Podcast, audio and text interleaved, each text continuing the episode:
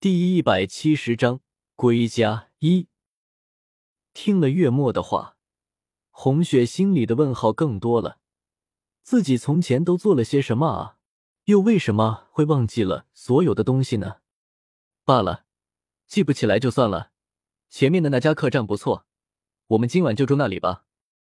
月末拉住红雪的手，朝不远处的客栈走去。不知为什么，红雪觉得。这样被他拉着的时候，心里竟然升起淡淡的温暖和喜悦。难道他说的是真的？自己果真是他的妻子？穆少爷，您来了。小店里的上房空着呢，小的这就带你去。客栈的掌柜一看见月末，仿佛见了皇帝一般，殷勤的迎了上来，还把客栈最好的客房免费拿了出来。待客栈的掌柜离开。红雪一面看着这间所谓的上房，一面惊讶的看着月末。难不成这客栈也是我开的？这掌柜的怎么如此殷勤？月末淡淡一笑：“这客栈不是你开的，却也不是我开的，只不过是他们的东家是跟着我做事的。”原来如此，原来如此啊！红雪虽然失去了以前的记忆，可是经过这些天与月末的相处。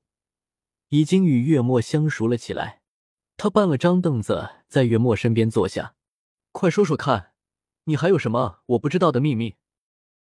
什么秘密不秘密的，不过是为了保全自己的性命罢了。我若是没有了这些金钱上的支持，只怕会死得很惨。月末看了一眼身边的这个容貌清秀的女子，如今这世界上，也只有她能带给自己快乐。可是他却什么都忘记了。红雪看着月末黯然的眼神，看着他漆黑的眼眸、直挺的鼻子、艳红的嘴唇，这样的相貌，一瞬间与白天梦里的十岁小孩重叠了起来。他猛地哆嗦了一下，冲着月末问道：“你是谁？为什么我总是梦见你？”小红，不要怕，我不会让他再拆散我们的。月末拥住惊慌失措的红雪，他眼睛里的不安让他很心痛。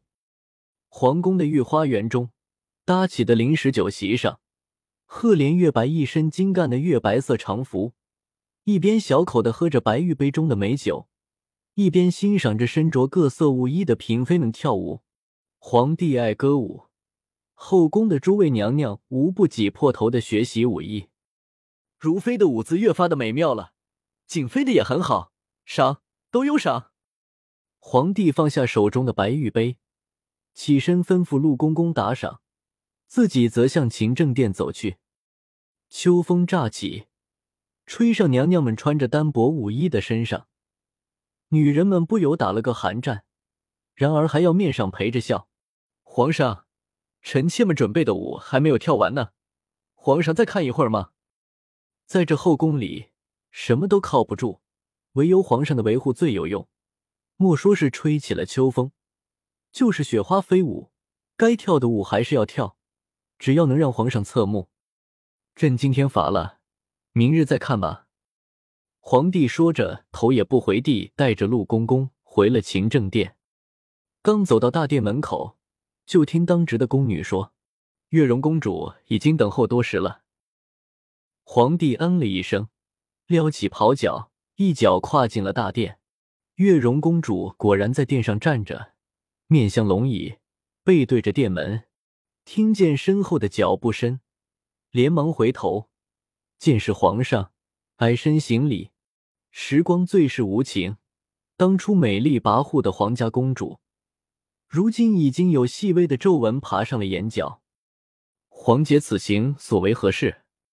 皇帝不紧不慢的走到龙椅前坐了下来，月容公主走上前来说：“皇上，月容有要事禀告皇上，边城那边有皇后的消息了。”皇帝原本漫不经心的翻看着案上的奏折，闻言动作僵了下来，半晌才说：“什么消息？如实禀报。”驸马的父亲原是在临水镇住。后来被驸马接到了驸马府养老，月容也是偶然得知，驸马父亲临走前将宅院了租给了皇后。说起来，那是好几年前的时候了。后来皇后在临水镇起家，创办了如今规模宏大的飞雪成衣铺。后来月容一直都在暗中关注着成衣铺的发展，暗中同临水镇的方氏交好。前不久听方氏说，边城的铺子里的账房先生的做的账本上面的字迹以及算账的法子与皇后极其相似。月容多方打探之后，才知道皇后眼下正在赶往祁县。啊，朕千算万算，还是算漏了一环。皇姐，你此次帮了朕的大忙，说吧，想要什么赏赐？皇帝面色如常的翻看着案上的文书。皇上，姐姐，我不想要什么赏赐，我只想看着你过得好。别人不知道，皇上，难道我这个姐姐也会不知道？饶恕了皇后，也饶恕了你自己吧。姐姐之前也犯过许多的错。有的事情抓住不放根本就没有用，只是伤人伤己罢了。月容公主皱着眉头，苦心相劝。皇上的后宫纳了众多嫔妃，也诞下了不少皇子，可是皇上他不开心，很不开心。那放浪形骸的风流下，流淌着的伤心，从小与他一起长大的月容公主看得清清楚楚。皇姐。你哪一只眼睛看见朕过得不好？朕如今江山稳固，富有四海，过得不知道有多好呢。皇姐没事就先回去吧，朕打算赏赐驸马一柄宝剑，稍后陆公公带你去取。好了，你跪安吧。皇上一边说着，一边拿起毛笔，在案上的砚台中蘸了蘸，准备批阅公文了。月容公主微不可闻的叹了口气。矮身行可一礼，然后退出了大殿。皇帝握着笔，却迟迟没有落笔。一团墨水滴答一声滴在了公文上，很是扎眼。皇帝把笔放在笔架上，胳膊肘支在案上，右手抚上了额头，闭上眼睛，呈闭目养神状。心里想的是：两年了，他终于出现了，又是一个秋天呢。不知道这个秋天。是离别还是重逢？红雪与月末二人来到祁县的沈园的时候，已经是身穿厚厚的棉袄了。冬天已然来临。沈园在祁县边上，靠近郊区的位置，一座大大的宅子，威严却不奢华。红雪站在大门前，注视着三米多高的门框上面的匾额，刚劲有力的字体写着“沈园”二字，心里一阵激动。这里就是我的家吗？我的家人就在里面吗？月末觉察出红雪的近乡情怯，待他敲开了大门。